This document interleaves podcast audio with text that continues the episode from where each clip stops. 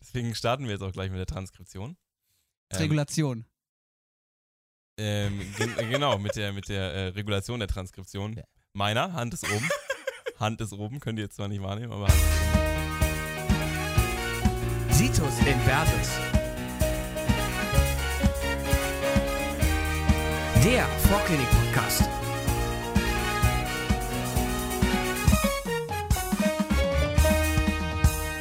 Bei der Reingesetzt.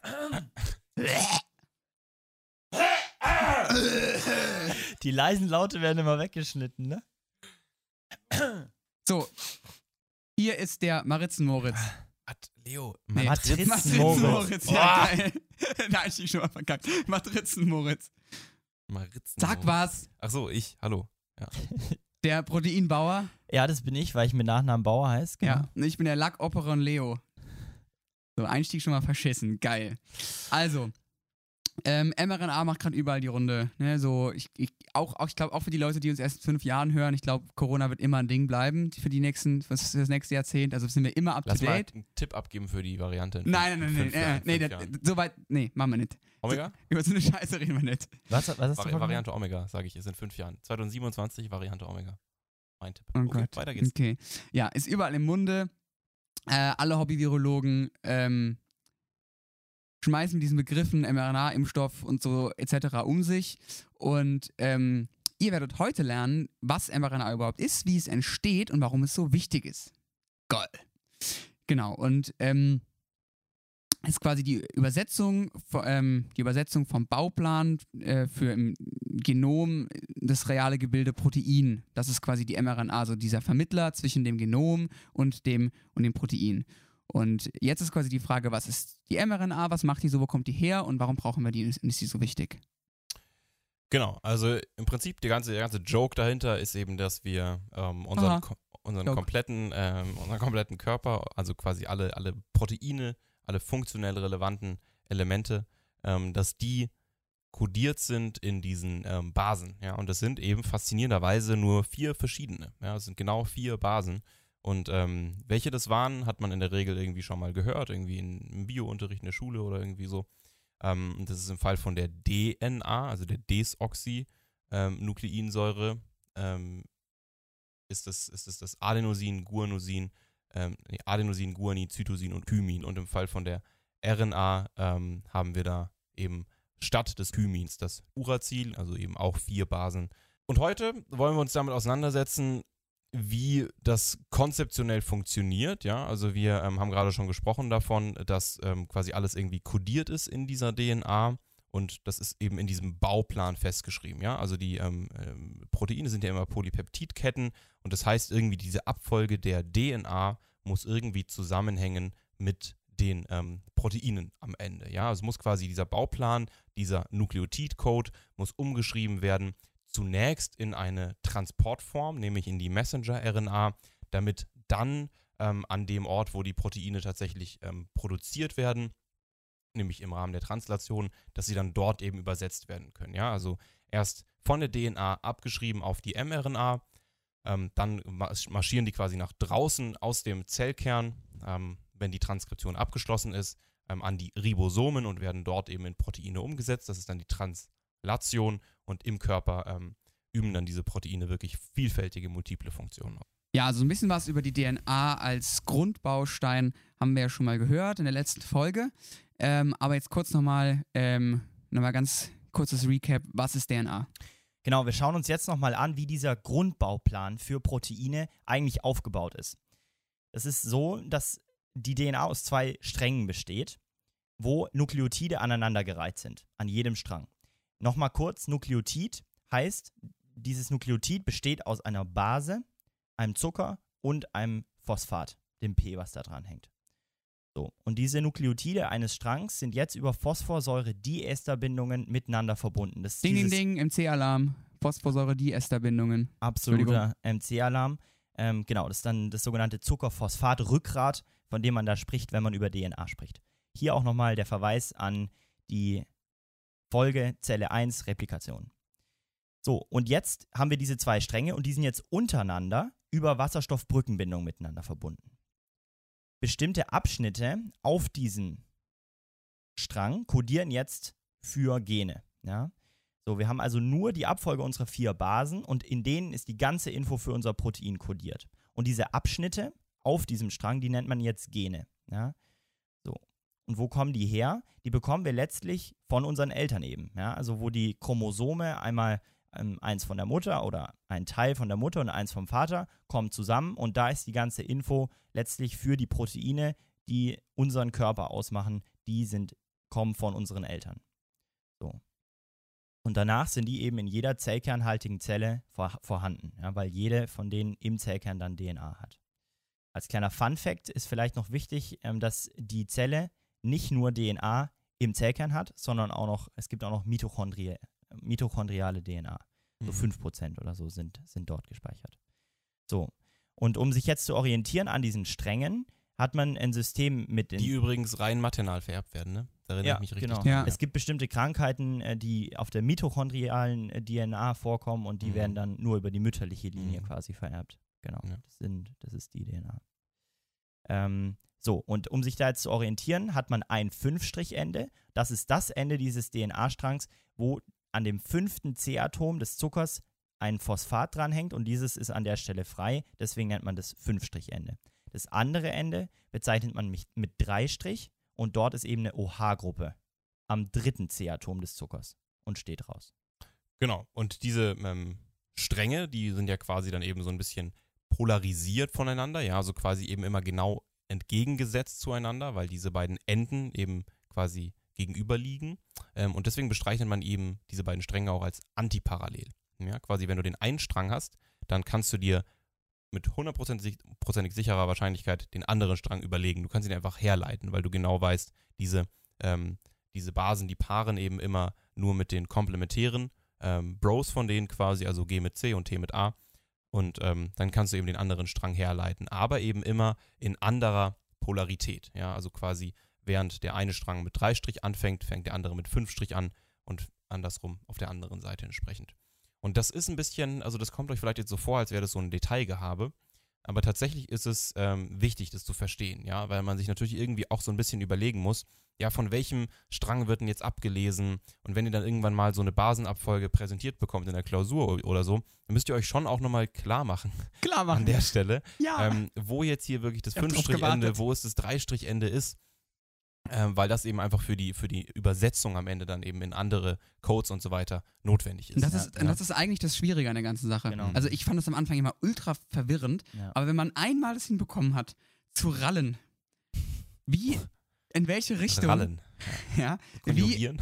ja, wie, wie in welche Richtung welcher Strang verläuft, dann ist es eigentlich gar nicht mehr so schwer. Ja. Es ist nur diese Orientierung und die muss man sich einmal schaffen. Die muss man sich einmal klar machen. Die muss man sich klar machen, genau. Und dann gibt es eben eine unterschiedliche Bezeichnung für diese Stränge, abhängig davon, wo die, ähm, wo diese Transkription, also dieses Abschreiben von der DNA am Ende passiert. Man bezeichnet nämlich einen von diesen Strängen als kodogenen Strang und den anderen als kodierend. Mit einer ganz, Ja. ganz tollen Umklasse. Ganz, ganz toll. Da hat, sich super einer, einleuchtend. da hat sich einer richtig Gedanken gemacht, wie man das nennen kann. Hat sich, hat sich gesucht, was sind echt möglichst Wörter, die möglichst gleich klingen. Möglichst prägnant. Möglichst, möglichst, möglichst, möglichst identisch einfach. Kaum Verwechslung. Und hat dann, hat, dann haben sie sich überlegt, die beiden nehmen wir. Junge. Also und für den kodogenen Strang ähm, kann man auch Matrizenstrang oder Sensstrang benutzen. Aber nehmen wir an, ihr kommt an diese schwierige Situation, dass da kodogen und kodierend steht. So, was ist jetzt hier was? Nee. Also bei dem kodogenen Strang, da ist es nämlich so, dass von dem am Ende der Gencode abgelesen wird. Ja, also wir hatten ja quasi gerade schon gesagt, es wird am Ende immer ähm, vor diesem Transport, wenn die mRNA synthetisiert wird, wird was abgeschrieben von der DNA. Und der Strang, von dem abgeschrieben wird, dieser Strang ist der kodogene Strang. So, jetzt haben wir folgendes Ereignis. Wenn wir das abschreiben, dann ist bis auf das, ähm, das Thymin ja alles gleich mit dem dazu antiparallelen Strang. Ja, also quasi mit dem anderen Strang, der ja dazu, ähm, dazu, dazu ähm, homolog ist. Ja. Und deswegen ist quasi der entstehende Strang, also die entstehende mRNA, fast identisch mit dem anderen Strang, dem sogenannten kodierenden Strang. Ja? Ihr könnt euch also merken, kodogen ist der Strang, der Gene kodiert. Ja, also von dem, Mir ist spontan noch was eingefallen. An den kodogenen Strang geht die Polymerase dran. das ist auch Das reimt ja. sich sogar. Ist Oh, auch ist super, das genau. gut. Und jetzt könnt ihr euch noch eine Sache merken, nämlich codirent, hatten wir gesagt, der ist fast so genau wie die mRNA. Das ist nämlich auch der einzige von den beiden, der ein R hat. Bei Codogen werdet ihr lange nach einem R suchen, findet ihr nicht, aber bei codirent ist eins drin und deswegen könnt ihr euch merken, das ist quasi ähm, genauso wie die mRNA. So, wer baut denn jetzt die Renate auf? Ähm, das ist die sogenannte RNA-Polymerase. Ja, die Polyremisi Polymerase. Poly Polymerisiert. Polymerisiert Genau, jetzt unseren RNA-Strang. Ja? Und sie ist eben DNA-abhängig, weil sich die Renate an die DNA anlagert. Jetzt können wir uns jetzt so vorstellen, wie so einen hilflosen Hiwi, der die Aufgabe hat, so einen DNA-Code quasi umzuschreiben in einen vielleicht leicht anderen Code. Ähm, so, und der ist halt lost und hat nur diese Aufgabe und die ist erstmal langweilig und dieser Hiwi ist äh, die Renate, genau. Beziehungsweise die passt nicht so ganz, die, die Renate Polymerase, so kann man sagen. Die Mama Renate. Genau. Also unser Hiwi baut die Renate zusammen. Und hier bitte aufpassen, es gibt mehrere Renates. Es gibt nicht nur die Messenger-RNA, die jetzt bei der Proteinbiosynthese die wichtigste ist, sondern es gibt auch andere Formen von RNA, nämlich ribosomale RNA.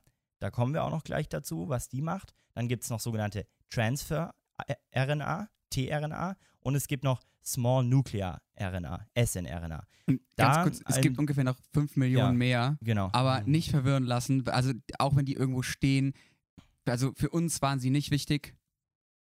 Nö. Ja, lernt. Genau, also ein paar Formen Also sind manchmal- wichtig, also werden halt auch in MC-Fragen mal abgefragt, Vielleicht gibt es ja irgendwie so, Pro also wenn bei euch an der Uni irgend so ein Professor irgendwie so Ja. Bock auf irgendein so ein Partikularwissen hat, vielleicht weil er es selbst entdeckt hat oder so, dann muss man sowas vielleicht schon lernen. Ja. aber In der Regel nicht. War dein Business. So, und jetzt ist natürlich die Frage, okay, woher weiß jetzt unsere Renate Polymerase, wo sie eigentlich anfangen soll an diesem DNA-Strang? Dafür gibt es die sogenannte Promotorregion. Und das ist einfach nur eine spezielle Basenabfolge, die vor einem Gen liegt, was zum Beispiel für ein Protein kodiert und abgelesen werden soll. Davor liegt jetzt der Promotor. Und der Leo hat es ja gerade schon perfekt gesagt, dass dieser Promotor am Leitstrang liegt. Ne? Ergibt Sinn. Da muss die RNA-Polymerase ablesen. So, und ein Ja, Beispiel. du meinst, du meinst kodogener Strang. Leitstrang war ja Replikation. Ja, Mm, genau. ist Oder kann man Leitstrang da auch sagen? Ja, wir können auch sagen Matrizenstrang oder Sensstrang oder einfach kodogener Strang. Ich glaube, Es geht einfach Leitstrang um ist schon eher so aus der, aus der Replikation, ne? Okay, also es geht einfach um den Strang, wo sich die RNA-Polymerase anlagert, um ein Gen zu transkribieren. So, und ein Beispiel für eine Abfolge von Basen, die in dieser Promotorregion sehr gerne vorkommt, ist die sogenannte Tata-Box. Und die heißt deswegen Tata, weil dort eben Tada. besonders viel Tada, A, Adenosin und T, Thymin vorkommt. So. Und das ist dann vor unser Gen geschaltet. Genau. Ähm, und zu dieser RNA-Polymerase könnten wir vielleicht auch noch sagen, ähm, ähnlich zu dem, was wir in der Replikationsfolge auch schon besprochen haben, wie diese Polymerisierung von Nukleotiden abläuft, ähm, arbeitet die eben ähm, im Prinzip relativ simultan dazu. Ne? Einfach nur halt in dem Fall nicht mit DNA, sondern mit RNA. Ähm, die liest auch wieder in 3-5-Richtung ab und polymerisiert in 5-3-Richtung. Ich habe mir das einfach immer so gemerkt, dass man ähm, also ich konnte mir irgendwie merken, es wird immer an das OH-Ende drangehängt beim Polymerisieren. Das heißt, es muss ans 3-Ende dran. Das heißt, polymerisiert wird in 5-3-Richtung und dann entsprechend in der anderen Richtung, weil das ja quasi antiparallel laufen muss, wird das Ganze dann abgelesen, also entsprechend in 3-5-Richtung. Falls ihr euch das irgendwie doch nicht so merken könnt, könnt ihr euch einfach überlegen, so wie in der letzten Folge, ähm, die RNA-Polymerase liest die DNA wie ein Buch, nämlich äh, man fängt da in der Regel ja bei Seite 1 an und arbeitet sich dann weiter vor und kommt dann irgendwann eben erst an Seite 3 und dann an Seite 5. Also liest sie eben entsprechend in 3-5-Richtung. Das kann man sich eigentlich ganz gut merken, dass diese ganzen ablesenden Moleküle letztlich alle so funktionieren, ne? dass sie von 3 nach 5 lesen. Genau, ja. So, äh, welche Basen werden dann entsprechend eingebaut? Das Prinzip haben wir jetzt ja schon mehrfach seziert. Das sind immer dann quasi genau die Basen, die dazu entsprechend komplementär sind. Ja, quasi eben immer das passende Gegenstück zum abgelesenen Strang. Also zum Beispiel würde ein G auf dem DNA-Matrizenstrang, würde, ähm, da würde sich ein, ein C anlagern und dann würde da eben das in diese RNA, in die wachsende RNA eingebaut werden. Ein Thymin auf der DNA, da würde sich ein A anlagern auf der RNA. Aber Achtung, bei dem ähm, A auf der DNA, also bei dem Adenosin, würde sich entsprechend ein U anlagern Obacht. auf der RNA. Genau. Nochmal als kleine Wiederholung ähm, und für euch nochmal einmal zum, zum Mitdenken. Stellt euch vor, kann auch mal in einer Klausur kommen, so eine Aufgabe. Wir haben ein Gen XY, ja, das liegt auf unserem kodogenen Strang. Und jetzt ist die Frage, die wir an euch an der Stelle sozusagen hätten, wie unterscheidet sich der kodierende Strang dieses Gens von der RNA-Sequenz des kodogenen Strangs? Ganz kurze Pause. Jetzt kommt die Lösung. Ja, da kommt jetzt so ein Zwischenspieler Ich dachte, rein. wir haben was verkackt. Nein, nein, nein, nein, nein. ne. Ich, ich wollte genau da so einen Zwischenspieler Was für reinmachen. Zwischenspieler machst du da rein? So ein, Ja, das, das, was Tim mal auf dem Klavier ein eingespielt Jingle? hat. Dieses. Ja, ich hab, ich, es gibt natürlich mehrere Varianten. ne? Also wir könnten das jetzt euch die Lösung auf, auf Insta kommentieren lassen Kriegt oder ihr sowieso. die Lösung ans Ende stellen. Wir können sie auch einfach direkt machen und sagen, Machen wir direkt. Die sind so gewieft, die wissen das auch alle schon. Ist echt so. Boah, du? Ja. Ja, ja. doch, bin ich auch. Ich habe ganz, ich ey. hab ganz viel von unseren Hörern. Ganz viel. Und Hörerinnen. HörerInnen. Ja. Weiß nicht, richtige war nicht Lösung. ironisch gemeint gerade von mir, sondern tatsächlich. Also natürlich alle, ne? Nur weil ich. Manch, manchmal wird mir nämlich vorgehalten, ich hätte einen immer ironischen äh, Also, das- Sprechton. aber Das, das, das klang gerade so ein bisschen wie, dass man schön für dich nicht nett sagen kann. weißt du, was ich meine? Das geht, glaube ich, nicht. Egal. Jetzt bitte die richtige Antwort. Wir haben lang genug darauf gewartet. Okay, ich hoffe, ihr wisst die Frage noch. Vielleicht kannst Ähm, du jetzt noch schnell einen Trommelwirbel einbauen. So. Ja, nicht so richtig. Ole. Die richtige Lösung ist, es ist die identische Sequenz bis auf das U. Weil in der RNA, Genau, und jetzt nur noch an jeder Stelle, wo in der DNA ein T steht, steht in der RNA ein U. super, und weiter geht's. Noch ein kurzer Tipp für Klausuren, weil es da eben so verwirrend werden kann, wenn man da jetzt einen Kodogen oder einen kodierenden oder was auch immer für einen Strang vor sich hat. Merkt euch, die, Kon die, die Konvention gibt vor, dass man den kodogenen Strang immer in 5 nach 3 Strich Richtung notiert. Ja, also wenn nichts dasteht, geht erstmal davon aus, dass es in 5 nach 3 Strich Richtung kodiert ist. Genau, so. Und die ähm, Phasen kennen wir im Prinzip schon von der, ähm, von der Replikation oder auch von, ähm, von uns bisher geliebten äh, Deutsch-Schulaufsätzen, nämlich das ist ganz klassisches Prinzip äh, Einleitung, Hauptteil und Schluss. So, und genau dieses Verfahren haben wir jetzt hier auch bei der Transkription. Leo, das, Leo, du hast gerade deinen Hals so gereckt, als hättest du was sagen wollen. Ja, ich wollte irgendeinen dummen Kommentar sagen, aber mir ist keiner Mir ist keiner eingefallen. eingefallen. Echt, Was wow. dass, dass ich Deutsch nicht mochte oder so. 8, 8. November 2022. Leo ist kein dummer Spruch eingefallen. kacke. Ja, crazy. Ja, ich lass nach. Ist notiert. So, ähm, also es geht los mit der ersten Phase der Initiation. Der ähm, Anfang auch ganz schwieriges Wort, wenn man lispelt, ne? Initiation, aber okay. Lispelst du, Moritz? Ich habe früher mal gelispelt. Achso, dann Hab so War beim, Logo Logopädie war beim gemacht? Logopäden und mit dem habe ich immer Wer ist es gespielt. Lach nicht so hässlich, Leo. Dafür habe ich inzwischen einen strahlend klaren Sound bei meinem scharfen Deswegen sprichst du auch immer so äh, prononziert. Aber auch geil, oder? vielleicht. Der, ich stell dir mal vor, du bist ein Lokopäde und du kriegst Geld dafür, dass du mit einem Kind ein Spiel spielst. das ist auch schon gut, oder? Also die Initiation so, ähm, geht los eben erstmal mit der, der Anlagerung. Ja? Also diese, die ähm, Tata-Bindeproteine binden an diese Tata-Box, die ähm, Fabian gerade schon beschrieben hatte.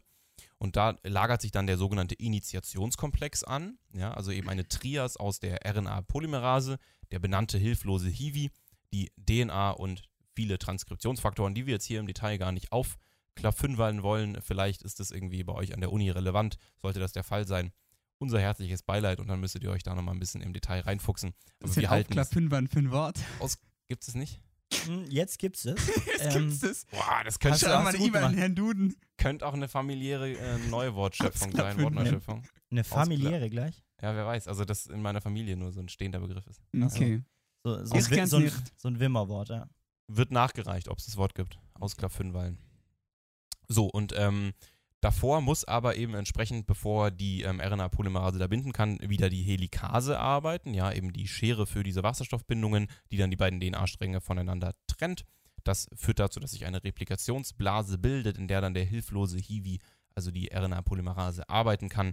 Und dann geht die nach so ein paar initialen äh, Nukleotiden, die da aneinander gehängt werden, geht es dann, gibt es so einen fließenden Übergang eben in die Elongation. Es sind genau elf. Ungefähr elf. ja. Hatte Also- Fabian, Fabian hatte das im Skript geschrieben, ja. als wir es vorhin durchgegangen sind. Äh, Nach ungefähr elf Nukleotiden geht die Initiation über in die Elongation. Ja. Random Fact, ja. Ganz, ganz also grob. man weiß es nicht ganz, also ungefähr. Circa roundabout elf Nukleotide. Dann geht's weiter. Unser hilfloser Hiwi geht über in die Verlängerung der RNA, der Elongation. Die RNA-Polymerase wandert also unseren DNA-Strang entlang und jetzt liest da die DNA ab und baut RNA auf. Mal als Beispiel, wenn jetzt auf der DNA die Basensequenz A, C, T und G steht, dann weiß unser hilfloser Hiwi, okay, er muss kopieren und in die RNA, mRNA einbauen, U, G, A und C. So, dafür, dafür braucht ihr jetzt die entsprechenden Nukleoside auf der einen Seite und Energie auf der anderen Seite. Die Energie braucht er, um die Nukleoside einzubauen. Nukleoside und Energie findet er in Nukleosid-Triphosphaten. Ja, da hängt jetzt also noch so eine energiereiche Phosphodieesterbindung dran. Da haben wir auch wieder vier davon. Das ist dieses Adenosin-Triphosphat. Und dann gibt es das Ganze noch für Zytosin, Guanosin und für Uracil auch noch. So. Der Hiwi lässt hier also die richtigen Buchstaben quasi anreichen und baut die ein in die RNA. Und dabei ist noch diese Untersche ist die Unterscheidung wichtig, dass es gibt Nukleoside und es gibt Nukleotide. Und Nukleoside, die sind quasi small, wie S. Ja? Die haben nur einen Zucker und eine Base, aber kein Phosphat. Nukleotid ist, weiß ich nicht, tall oder groß ich oder kann hat. das jetzt nach, nach drei Jahren zum ersten Mal merken. Ey, krank. Das Ja. ist voll gut. Gut. Richtig gut. Die Nukleotide sind eben groß, ja, tall und da hängt auch noch ein Phosphat dran. So könnt ihr das unterscheiden. Lasst euch nicht verwirren. Das Wichtige ist, die Nukleosid-Triphosphate haben ein Phosphat und sind deswegen energiereich. So, und die binden jetzt an das aktive Zentrum der RNA-Polymerase und werden, ja, binden immer komplementär zur entsprechenden Base und werden in die RNA eingebaut. So.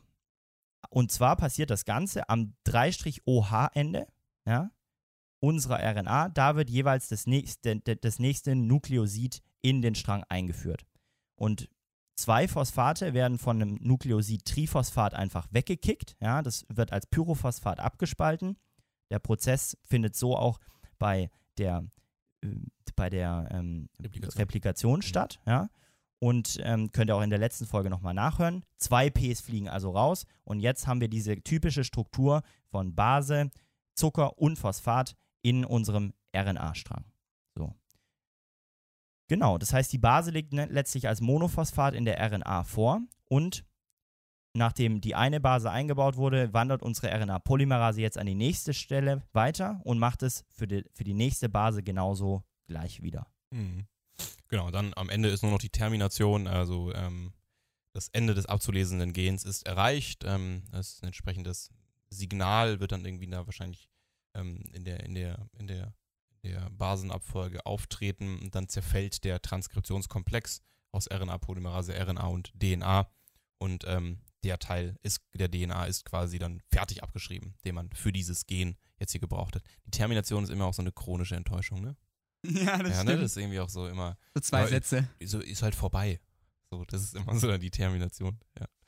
Okay, so, hier also nochmal eine kurze Zusammenfassung der Transkription, ein Quick Recap. Es geht los mit der Initiation. Es bildet sich an der Promoterregion zum Beispiel der Tata-Box, der Initiationskomplex und dann wird eben aus den ankommenden Nukleosid-Triphosphaten eine kurze Nukleotidkette gebildet. Dann kommt es zur Elongation, wo im Prinzip diese Verlängerung der Nukleotidkette weitergeht und dann am Ende die Termination, also der Zerfall des Transkriptionskomplexes am Genende. Ein ganz kurzer Funfact.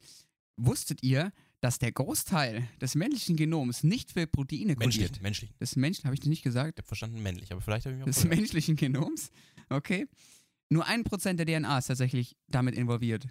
Das finde ich übel krass. Ja, das, ich meine, wir sind jetzt schon nicht so ganz wenig Protein, dass nur so ein Prozent von dem Löbjax da jetzt auch wirklich involviert ist. Der, der Rest ähm, hat andere und auch nur zum Teil verstandene Funktionen. Also es ist wirklich verrückt, ja, dass man, dass man von so einem großen Teil von unserem Genom gar nicht weiß, was das überhaupt macht.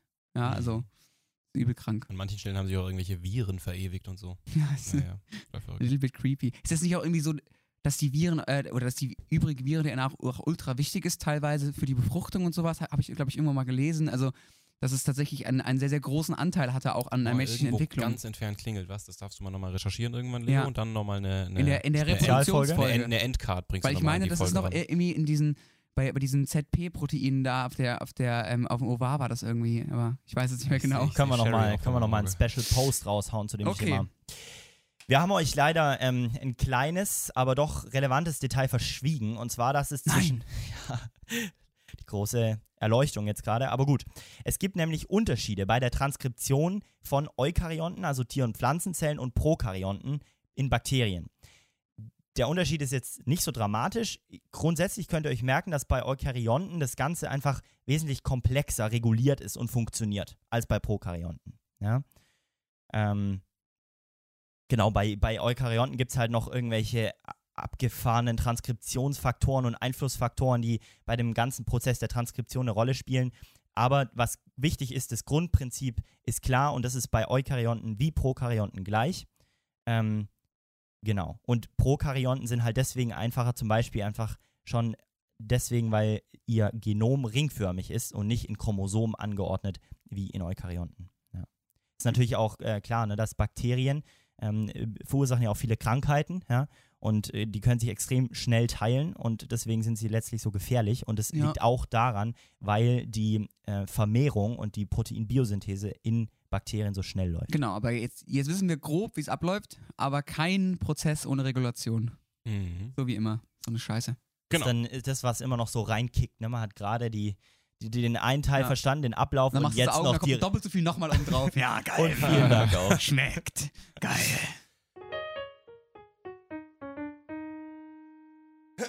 So. Ähm, deswegen starten wir jetzt auch gleich mit der Transkription. Ähm, Regulation. ähm, gen äh, genau, mit der, mit der äh, Regulation der Transkription. Ja. Meiner, Hand ist oben. Hand ist oben, könnt ihr jetzt zwar nicht wahrnehmen, aber Hand ist oben. Also wir starten mit der Regulation. Ähm, Frage kommt natürlich auf, warum? Warum überhaupt den ganzen Lachs mit der Regulation? Das liegt einfach daran, ähm, dass man irgendwie natürlich seine Ressourcen auch sinnvoll einsetzen muss. Ja, ne? Einfach immer so permanent ein bisschen mRNA in die Welt schießen, ist ein wahnsinniger Ressourcenverbrauch. Aber oft braucht man ja einfach die Proteine auch nicht. Ja, also so eine Flexibilität der Expression ist ganz wichtig. Ja, also Proteine immer nur in, in der Zeit oder zu dem Zeitpunkt bauen, ähm, insofern die metabolischen oder allgemein auch die Umweltbedingungen das eben hergeben. Ja? Und dazu betrachten wir eben erst die ähm, Prokaryonten und dann die Eukaryonten. Ähm, ein Begriff, mit dem wir uns hier auseinandersetzen müssen, ist das Operon. Ja? Also wir ähm, müssen quasi den Begriff, den wir vorhin schon hatten, nämlich den Begriff des Gens, noch ein bisschen erweitern. Ja? Ähm, nämlich so ein Operon enthält nämlich auch noch so Regulatorregionen, also quasi den ähm, Promotor, den Operator und dann eben auch die Gene. Ähm, und dieser ganze, diese ganze Region oder der Begriff des Operons umfasst quasi dann das Gen und darüber hinaus noch eben alle Abschnitte auf der DNA, die es braucht, damit die Regulation der ähm, Transkription stattfinden kann, damit sie also gewissermaßen operieren kann. Ja? Und diese ähm, Promotoren und Operatoren sind eben quasi in Fünf-Strich-Richtung den Genen vorangestellt. Ja, also quasi vor dem, also quasi wenn die RNA-Polymerase ähm, arbeiten möchte, dann muss sie erst gewissermaßen an den, an den vorbei. Ja, und so ähm, funktioniert der Mechanismus auch an manchen Stellen. Das Ja. könnt ihr euch letztlich vorstellen wie so, ein, wie so eine Kontrolleinheit oder so ein Kontrolleurshäuschen, ähm, wo letztlich entschieden wird, ob und wie häufig ein Gen, was danach kommt, abgelesen werden darf von unserer RNA-Polymerase. Ja? Also unser hilfloser Hiwi darf nicht einfach so da seine, seine Akten abschreiben, sondern da muss, das muss ihm auch noch erlaubt werden. Ja? Und es muss ihm erlaubt werden, an die Promotorregion zu binden. Hier muss erlaubt werden, ein Knecht zu sein. Geil. Ganz genau. Der arme, ich, der arme Hiwi, so. ey, der muss ja komplett im Erdboden. Also gut. Also ich glaube, alle, die schon mal Hiwis waren, und dann nehmen wir uns ja alle drei rein. ja, könnt ihr relaten. Ähm, das eine, die eine Funktion aus diesem Kontrolleurshäuschen heraus ist die positive Transkriptionskontrolle. Das heißt letztlich einfach, dass dauerhaft ein Aktivator exprimiert wird. Das heißt, das Gen wird dauerhaft abgelesen. Und positive Transkriptionskontrolle heißt jetzt, dass erst wenn ein Inhibitor da ist, der diesen Aktivator hemmt, erst dann wird die Transkriptionsrate dieses Gens runtergefahren. Und dann gibt es noch das zweite, das wäre die negative Transkriptionskontrolle, Moritz. Genau, da wird dann einfach quasi der Repressor exprimiert, ja, und der würde eigentlich die Transkription hemmen. Und erst wenn dann aber quasi ein Inhibitor des Repressors, also quasi ein Hemmstoff des Hemmstoffs da ist, das ist in der Regel irgendein Metabolit, dann wird die Transkription erst freigegeben. Ja, krass. Also der Körper kann letztlich die, die Ablesehäufigkeit seiner Gene und dadurch auch, welche Proteine und wie häufig die exprimiert werden, selber regulieren. Das ist eigentlich ein cooles Prinzip, ja. Und genau, das ist also ist auch in der, in, ich meine, im Wesentlichen so eine komplette, so eine PCR in der, in der Forschung, ähm, die ähm, richtet sich eben in der Regel auch auf die RNA-Level ähm, in, der, in der Zelle ab, ja. Also quasi wie viel von der RNA ist gerade da ähm, und wie viel wird davon gerade freigesetzt. Das ist ein, ein wahnsinnig, wahnsinnig wichtiges Merkmal über die Aktivität von, von so einem Protein. Und trotzdem so positive und negative Transkriptionskontrolle, es ist alles noch relativ komplex. Deswegen wollen wir das jetzt mal an einem Beispiel verdeutlichen. Ja? Und dieses Beispiel ist das Lackoperon. Dieses beinhaltet Gene, die Enzyme kodieren, die für Enzyme kodieren, die am Laktoseabbau beteiligt sind. Ja? So, hier ist es jetzt so, dass zunächst mal ein Repressor da ist, der die Transkription verhindert. Die Laktose will ja jetzt, dass sie abgebaut wird, um für den Körper zum Beispiel als Energiequelle zur Verfügung zu stehen. Und deswegen hat, macht die Laktose folgendes, dass sie diesen Repressor inhibiert. Das heißt, der Repressor ist weg, jetzt geht's los und die Laktose kann abgebaut werden, weil ja jetzt die Gene abgelesen werden und die Enzyme, die Laktose abbauen, exprimiert werden.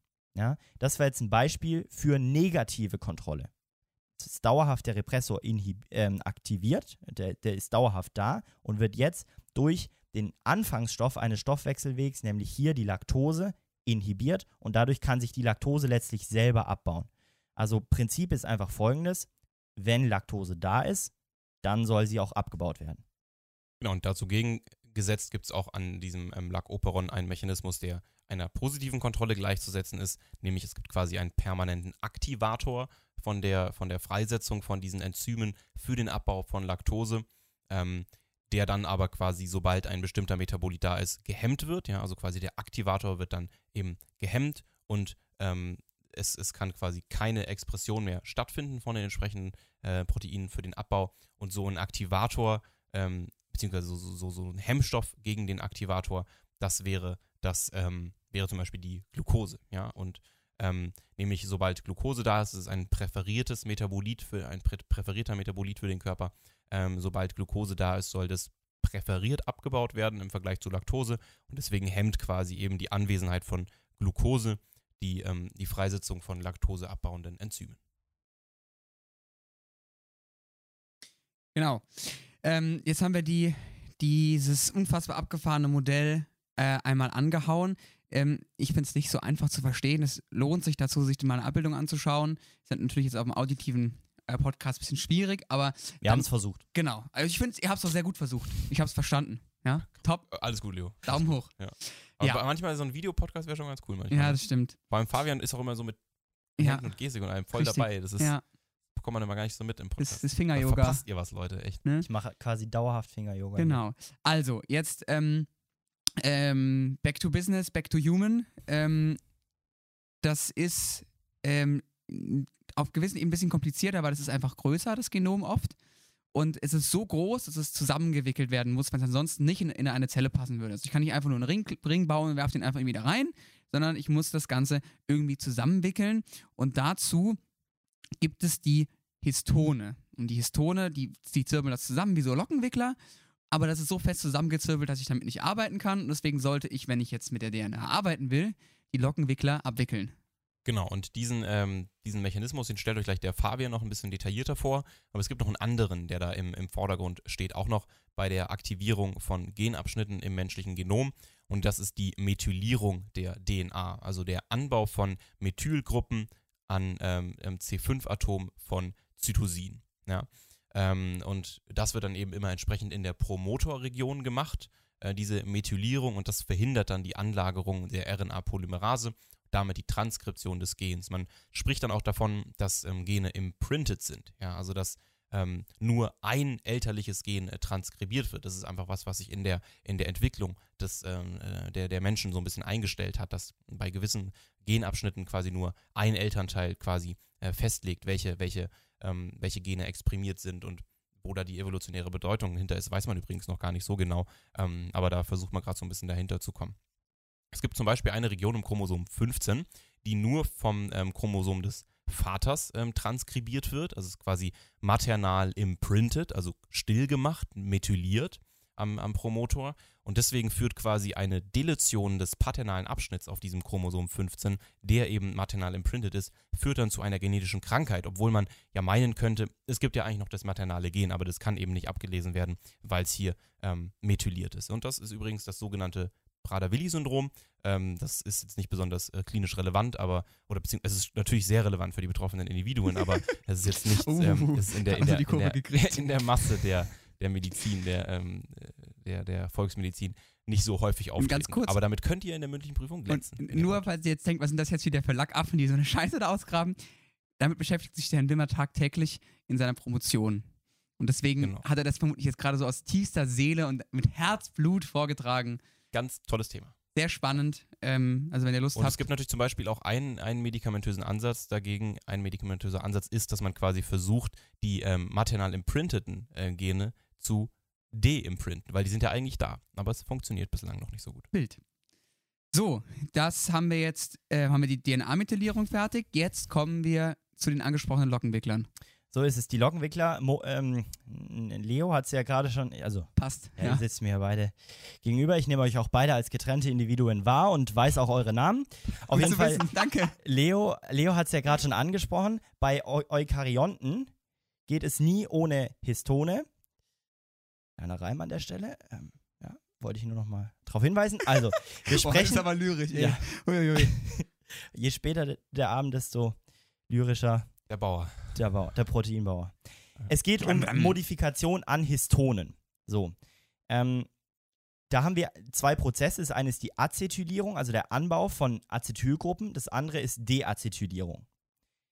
Was hat das Ganze für eine Konsequenz? Es geht letztlich darum, das Chromatin, was ja heißt, wir haben DNA, die um Histone herumgewickelt ist, wird entweder lokal gelockert oder eben nicht. Das Prinzip ist, dass die Histone viele Lysinreste tragen. Lysinreste sind positiv geladen und die DNA hat ja ein, ein negatives D ähm, Rückgrat. Ja? Das heißt, es ist einfach ein, ein el- elektrisches Prinzip, ja? dass sich hier die Histone und die DNA gegenseitig anziehen und dann ganz dicht zusammenknäulen letztlich. So. Und was diese Acetylierung ist, jetzt macht, ist, die nimmt die positive Ladung von den Lysinresten weg und damit die positive Ladung der Histone. Und deswegen ziehen diese Histone nach der Acetylierung die DNA weniger stark an. Ja? Konsequenz ist, dass das Chromatin gelockert wird und wir mehr Platz für Transkription haben. Das zweite sind regulatorische Elemente. Ich finde, da können wir relativ schnell rübergehen, weil es ist super komplex und also ich habe es noch nicht vollkommen verstanden. Ich glaube, es ist auch einfach wissenschaftlich noch nicht ganz, ähm, äh, dass man das alles äh, rafft. Ja? Aber es ist letztlich einfach so, es gibt Regionen auf der DNA, die mit den Promotoren interagieren. Ja? Und da gibt's, müsst ihr, zwei Begriffe sind wichtig, Enhancer und Silencer. Enhancer sind Regionen, die so mit der Promotorregion interagieren, dass sich dort die RNA-Polymerase quasi lieber anlagert, häufiger anlagert und dadurch das Gen auch häufiger abgelesen wird, was nach dem Promotor kommt. Silencer haben die gegensätzliche Wirkung. Genau, und in diese Transkription kann jetzt auch noch von verschiedenen Stellen reingegrätscht werden. Ähm, und das nutzt man natürlich bei den ähm, wieder entsprechend, wenn man gegen die speziellen ähm, Einrichtungen da von den Prokaryonten arbeitet, im Rahmen von Antibiotika aus. Und wenn man gegen eukaryontische ähm, Mechanismen der Transkription arbeitet, im Rahmen von Zytostatika oder bei Toxinen kann das relevant sein. Wichtige Vertreter, die gern gefragt werden, haben wir drei Stück hier. Einmal den Gyrasehemmer, den wir schon aus der Replikation kennen, der die bakterielle Topoisomerase hemmt und damit ähm, die, die Transkriptionsentwindung ähm, hemmt und das in der Regel dann zum Zelltod von diesen Mikroorganismen führt. Dann äh, das Toxin Alpha-Amanitin, das ähm, hemmt die wichtigste eukaryontische RNA-Polymerase. Es kann äh, keine Transkription mehr stattfinden, äh, gestörte Proteinbiosynthese und es kommt zum Zelltod. Ähm, und zuletzt noch ein Antibiotikum wieder, nämlich das Rifampicin, das hemmt die prokaryontische RNA-Polymerase und wird zum Beispiel gerne bei der Tuberkulose eingesetzt. Genau, deswegen jetzt heute nochmal das Wichtigste in, in fünf Stichpunkten, so wie immer. Kurz zusammengefasst. Unterschied DNA-RNA. Die DNA ist doppelsträngig, die RNA ist einzelsträngig. Die RNA hat statt ein, ein U anstatt einem T, das ist noch ein Unterschied, und eine Ribose anstatt einer Desoxyribose. Ansonsten ist der Labiax relativ identisch. Die DNA wiederum hat einen kodogenen und einen kodierenden Strang. Der kodogene Strang oder an den kodogenen Strang geht die Polymerase ran. Yes. Geil. Und als quasi Gegenmerkspruch, ähm, kodierend ist mit einem R und ist also genauso gleich wie die mRNA, die Renate. Ja, der ganze Prozess der Entwicklung äh, hat einen, ähm, eine Initiation, eine Elongation eine Termination und die Regulation ist sehr, sehr vielfältig, muss man sich halt nochmal anschauen und ist bei Prokaryoten und Eukaryoten teilweise unterschiedlich. So, das Wort zum Sonntag. Jo, Dann tut uns einen Gefallen und gebt uns mal Feedback zu der Folge heute, ob euch das gefallen hat, ob euch, ob euch Moritz Herzblut zu Praderwilli dazu bewegt hat, in die Humanklinik zu gehen oder nicht. Lasst mal ein Like Oder da doch auf, die, die Lispel-Geschichte euch Genau. überzeugt hat, Logopäden zu werden. ja, auf der. Vorklinik Podcast auf Insta. Schreibt uns ruhig, wir freuen uns über jedes. Oder an situs-inversus.bvmd.de könnt ihr uns auch erreichen. genau, also es Genau. gibt viele Möglichkeiten. Deswegen, Freunde, gute Ja, Nacht. wir sind richtige Laberbacken halt, ne? Echt Also so. Fabian und ich, schon wieder so eine übertrieben lange Folge Ja. geworden. Also Fabian und ich hatten auch beide um 20 Uhr einen Termin. Das ist jetzt 20.05 Uhr. Deswegen echt dickes Sorry an Aber wir, die, Ja. die genau, uns wir können, uns, wir können uns ja jetzt offiziell bei den Leuten entschuldigen, die Genau, dann die dann Podcast erwarten hören. Löschen. Sorry für unsere Verspätung. Auf 20.06 Uhr ist es schon. Gute Nacht. Macht's gut, ciao, ciao. Ciao.